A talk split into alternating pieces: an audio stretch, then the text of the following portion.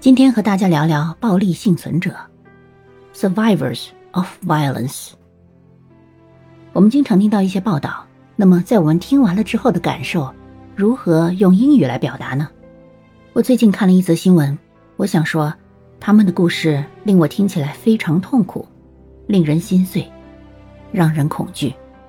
我会这么说：Their story has been excruciatingly painful at times heartbreaking, and horrifying. But the women themselves would remind us that this is a problem with the solution. 这些女性本身会提醒我们，这个问题是有解决方法的。